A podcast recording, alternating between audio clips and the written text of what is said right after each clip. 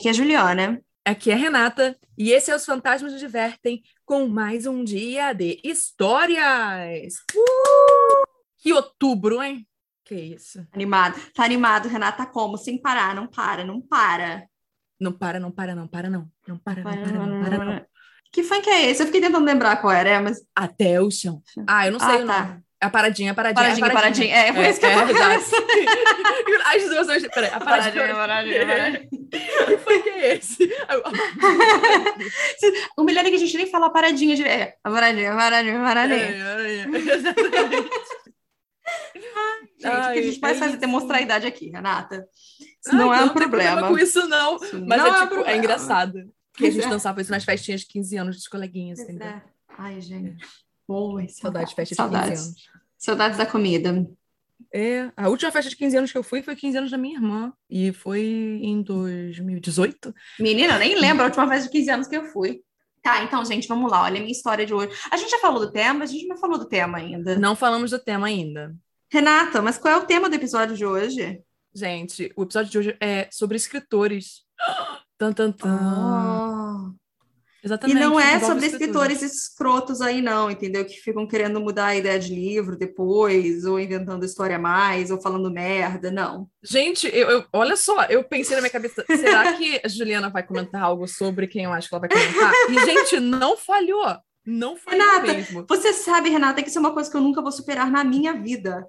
Não, jamais, em momento algum. né? Entendeu? É muito triste. É porque eu acho que a gente estava investindo tanto, né, Pois nessa é. memória, que é impossível esquecer, né, essas coisas. Foi exatamente isso, entendeu? Então É. eu não consigo, desculpa. Eu tenho que mencionar aquele lixo toda vez. O lixo não são os livros, tá? O lixo é, é ela. É, tudo bem, fica tranquilo. É, é isso. E as opiniões dela, que ela não quer saber dessa mulher.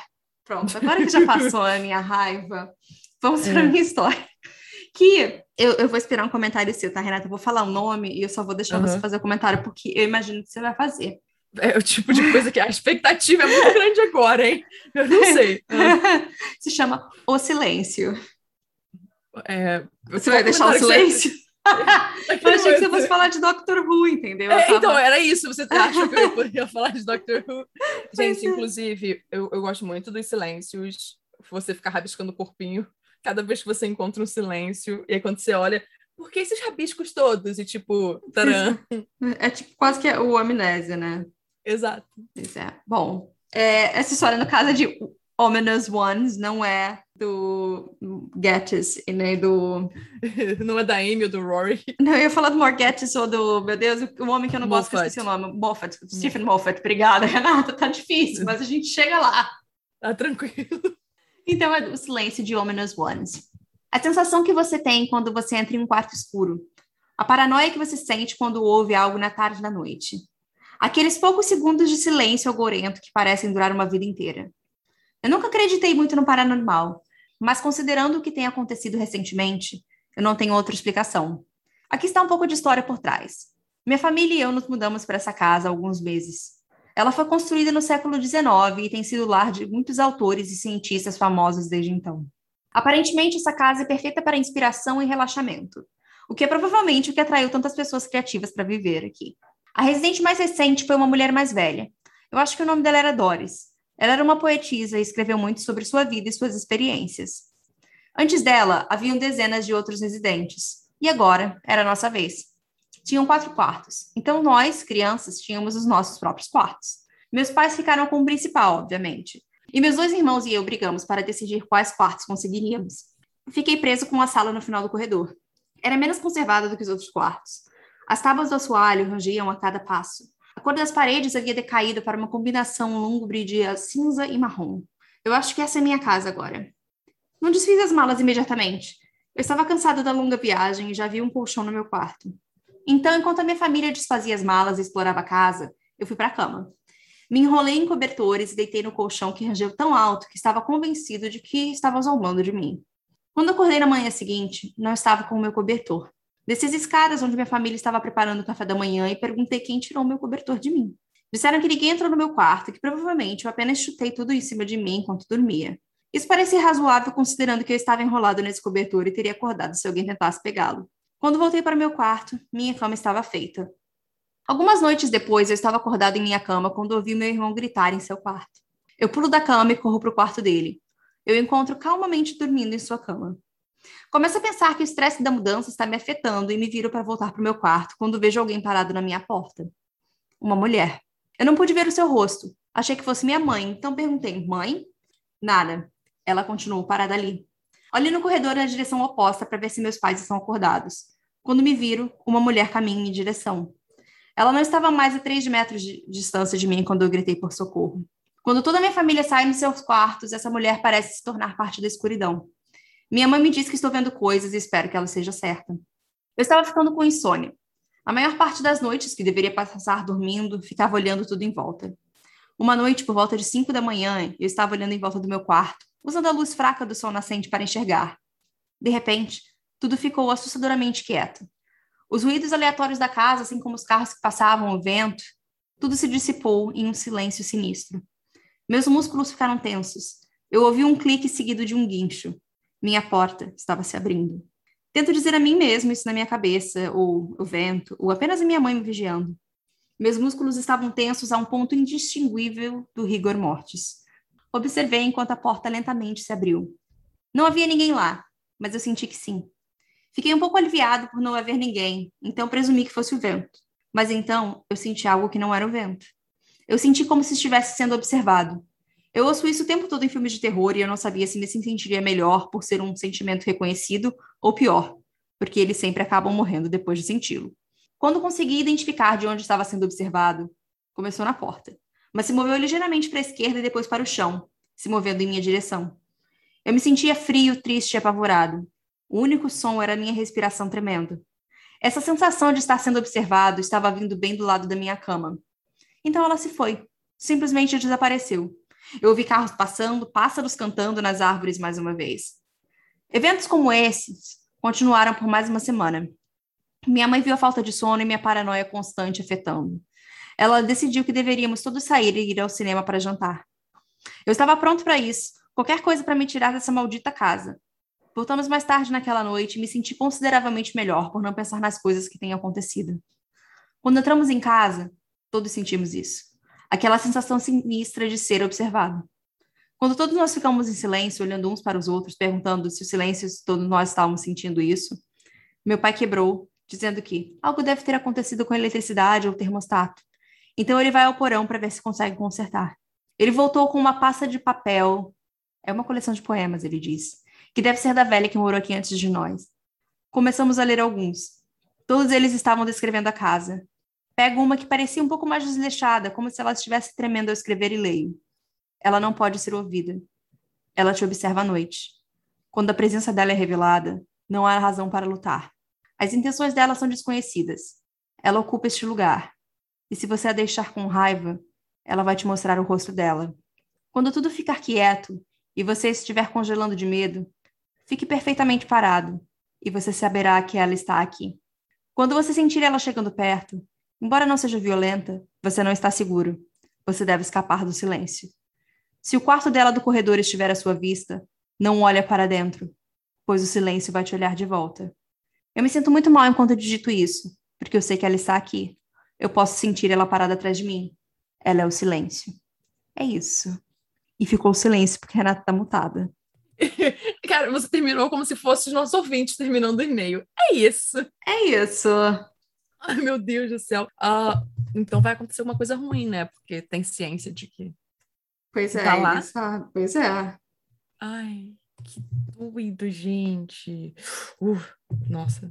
Mas o silêncio realmente é uma coisa muito perigosa, porque você já percebeu que às vezes em filmes, né, ou qualquer coisa, ou mesmo na vida real, você fala, nossa, tá silêncio demais, sabe? Aham. Uhum. É quando alguma coisa errada né? É, exatamente. E aí você vai, puto, ferrou. É o prelúdio de uma coisa errada, olha, Renata. Sim. Nossa, adorei essa história. Ai, graças. a minha história é do Spinal Twist 95.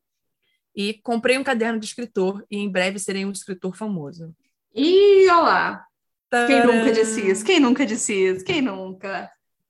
Quem nunca? Essa, quando eu era mais nova, eu achava que ia ser uma escritora famosa. Ah, eu também, Renata, claro. Aí, aí, a gente lembra que tem que ter uma motivação, sabe, depois. Pois é, você tem que dar o trabalho de, de fato escrever. Sim. Dá um trabalho, né? Dá, dá um trabalhinho. Então vamos lá. Alguns meses atrás, decidi apenas ligar o foda-se e começar a escrever. Então percebi que precisava de ideias antes de começar a escrever.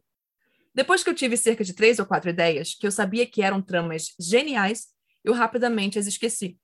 Eu estava deixando as ideias incríveis perdidas por causa da minha memória horrível. Foi quando entrei na Amazon para encontrar um caderno. Eu gostava da sensação de escrever minhas coisas fisicamente em vez de usar um celular. Quero dizer, quantos escritores excelentes você viu escrevendo em seus telefones? É exatamente por isso que comprei o caderno de couro por apenas 15 dólares, ou 78 reais convertidos, cliquei em comprar e disse que chegaria em quatro dias. Ele chegou dentro do tempo. Estava em uma caixa que parecia que o cara da UPS havia chutado a caixa por todo o caminho até a minha garagem. Felizmente para o entregador e para mim, o caderno estava perfeitamente bem por dentro. Era exatamente como o anúncio descreveu: uma bela capa de couro liso com um papel dentro que parecia mais grosso do que o papel comum. Isso era exatamente o que eu precisava para começar minha carreira de escritor do jeito certo. Imediatamente, comecei a anotar minhas ideias. Uma garota sendo perseguida por um assassino enlouquecido. Um grupo de amigos vai acampar, mas eles não estão sozinhos. E uma série de histórias de um homem que trabalha para um rancho mal assombrado. Quando finalmente tive tempo de desenvolver uma dessas ideias, que eu sabia que poderia transformá-las para sua melhor forma, me sentei na frente do computador, olhando fixamente para o vazio por muito tempo. Quem nunca ficou parado olhando o Word branco, acontecendo nada, né? Então, me dei conta de que precisava fazer mais algumas anotações e dar um contexto para as histórias antes de mergulhar de cabeça. Quando peguei meu caderno e virei para a segunda página, senti um corte em meu dedo. Olhei para o indicador e vi o líquido vermelho escorrendo do corte fino. Antes que eu pudesse pensar, uma gota espessa de sangue vermelho caiu na página do caderno. Me levantei, balançando a cabeça enquanto caminhava até o banheiro para enfaixar o dedo. Quando finalmente voltei a sentar na minha mesa, tentando me voltar para o espaço da mente de escritor, foi que eu vi. Havia palavras escritas na página em vermelho, bem brilhante. Confuso, olhei para a página, perplexo. Ao ler as palavras, fiquei surpreso com a história diante dos meus olhos. Foi a melhor coisa que já li. Era melhor do que qualquer livro de Stephen King. Isso deixava Lovecraft para escanteio. Essa foi a história que imaginei na minha cabeça, mas foi manifestada e totalmente formada na página. Passei a próxima hora ou duas digitando furiosamente a história do Word. Eu vou digitar furiosamente aqui. Então, eu não sabia o que fazer com ela. Para ser completamente honesto, eu realmente não pensei que minha primeira história seria tão boa. Logo, comecei a procurar lugares para enviá-la. Obviamente, eles precisavam ser um meio respeitado que não iria querer direitos plenos e que iam me pagar. Assim que encontrei o melhor, eu a enviei. Provavelmente se passaram cinco dias antes de receber o e-mail informando que minha história havia sido aceita e que receberia meu pagamento em alguns dias. Enquanto eu olhava para o dinheiro que fiz ao fazer essa história, minha mente disparou com diversas possibilidades. Já podia sentir o cheiro de todo o dinheiro que ganharia com este livro. Foi quando me dei conta, eu tinha que tentar outra obra-prima. Isso me levou de volta ao meu caderno com interesse em tentar entendê-lo. Eu abri para perceber que minha primeira história havia sumido. O caderno estava vazio, exceto pela primeira página, onde escrevi minhas ideias. Eu sentei lá sabendo o que eu precisava fazer, mas temendo do mesmo jeito. Peguei uma faca e fiz um pequeno corte na minha mão esquerda e deixei algumas gotas pingarem nas páginas. Bem diante dos meus olhos, o sangue se adentrou nas páginas e desapareceu como se nunca tivesse existido. Por um momento, pensei que não ia funcionar, mas as palavras começaram a se escrever na página em uma cor vermelho-sangue. Essa foi mais uma ideia que escrevi na primeira página. Essa história era imaculada, assustadora, comovente e bem escrita. Eu estava petrificada enquanto a lia, este era o meu sonho se tornando realidade. Todos saberiam que eu fiz isso. Meus pais se arrependeriam de ter me expulsado quando eu começar a fazer dinheiro, assim como Grace. A única coisa que me faria mais feliz do que me tornar um escritor famoso seria ter Grace rastejando de volta para mim, para que eu pudesse rir na cara dela. Um problema, entretanto, era o tamanho dessas histórias. Eram em torno de 4 a 5 mil palavras, perfeitas para uma revista, mas não para livros. Qualquer um pode escrever um livro de antologia de contos. Então eu precisava fazer este caderno escrever coisas mais longas. Voltei para minha mesa para olhar o caderno. Tirei o curativo da palma da mão, limpei o pouco sangue que sobrou na página e esperei. outra história apareceu, mas era tão curta quanto as outras. Talvez até mais curta. Foi quando me dei conta. Eu não estava dando sangue suficiente. Quando comecei a pensar em como funcionava, fez todo sentido. Ele dá, mas só depois de você ter dado algo em troca. Eu precisava encontrar uma maneira de alimentá-lo e não sangrar até a morte no progresso. Foi aí que criei meu grande plano. A maneira perfeita de conseguir tudo o que desejo. Eu consigo o sangue que o livro pede e também posso ver o rosto de Grace quando ela percebeu o que eu vou fazer com ela. Esta é provavelmente a única vez que irei postar aqui. Vim aqui dizer a todos que escrever é fácil. Tudo que você precisa é de uma ideia, um caderno da Amazon e um pouco de sangue. Mas é um pequeno preço pela glória de ser lido por milhares. Alguns de vocês que estão ouvindo isso podem me odiar ou dizer que não sou um escritor de verdade. Antes de dar sua opinião, pergunte-se: sou um escritor publicado? Porque eu sou.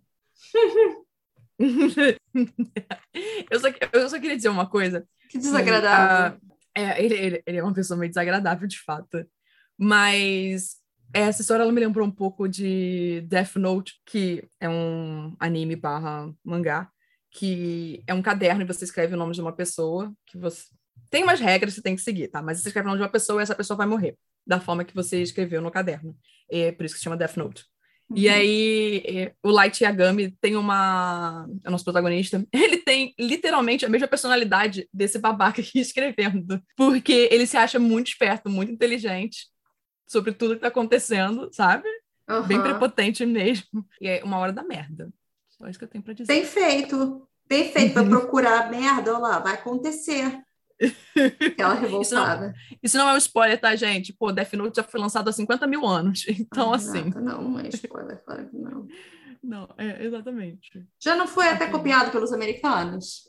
Nossa, eles. Não, então, eles fizeram uma versão, na verdade. É, então. É, que é com. Eu sempre esqueço qual dos dois Wolves. Foi um dos dois Wolves. Um dos dois irmãos, Wolves, hum. Que faz o, o Light. E, gente, isso foi muito ruim.